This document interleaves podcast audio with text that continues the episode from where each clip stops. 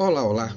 Eu sou Sebastião Marques, professor de Ciência Política, e neste podcast vamos falar sobre a democracia e os partidos políticos, a realidade contemporânea do Estado partidário.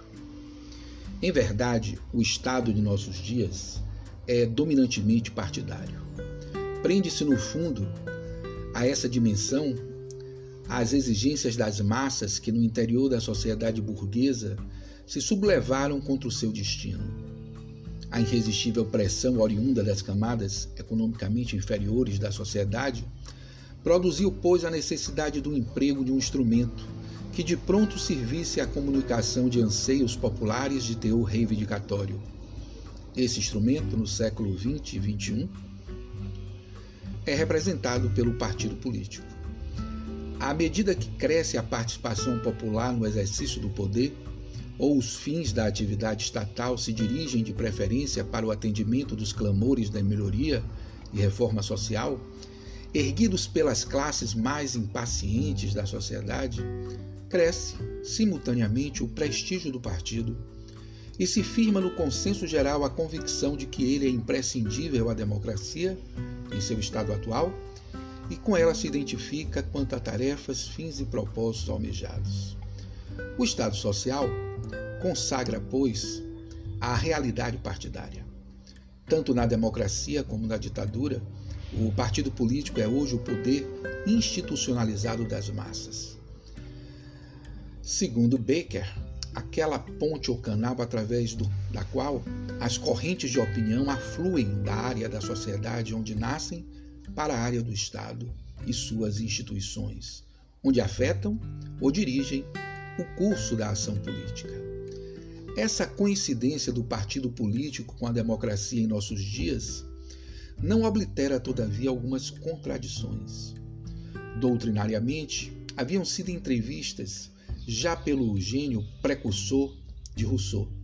Em verdade, todo o consentimento das massas, manifesto ou presumido, conforme a ordem política, seja livre, seja autoritária, há de circular sempre através de um órgão ou poder intermediário, onde ocorre, porém, o risco de alienar-se por inteiro.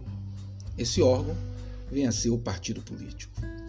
A lição de nossa época demonstra que, não raro, os partidos políticos, considerados instrumentos fundamentais da democracia, se corrompem com a corrupção partidária, o corpo eleitoral, que é o povo politicamente organizado, sai bastante combalido. No seio dos partidos forma-se logo mais uma vontade infiel e contraditória do sentimento da massa sufragante. Atroiçadas por uma liderança portadora dessa vontade nova, estranha ao povo, alheia de seus interesses, testemunham as massas, então, a maior das tragédias políticas, o colossal logro de que caíram vítimas. Indefesas ficam e a democracia, que elas cuidavam estar segura, escapa-lhes como uma miragem. A ditadura invisível dos partidos, já desvinculada do povo, estende-se por outro lado às casas legislativas, cuja representação, exercendo de fato um mandato imperativo, baqueia de todo, dominada ou esmagada pela direção partidária. O partido onipotente a essa altura já não é o povo nem a sua vontade geral, mas ínfima minoria que, tendo os postos de mando e os cordões com que guiar a ação política, desnaturou, nesse processo de condução partidária, toda a verdade democrática. Observe, hoje nós temos um presidente que não tem partido. Às vezes votamos num candidato de determinado partido que migra posteriormente para outro partido.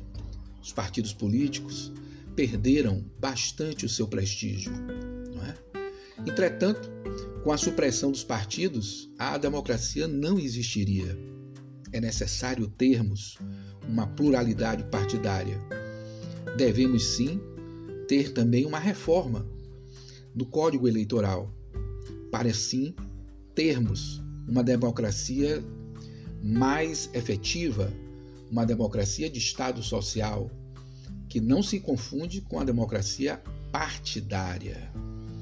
É isso. Nos vemos na aula ao vivo. Um forte abraço a todos.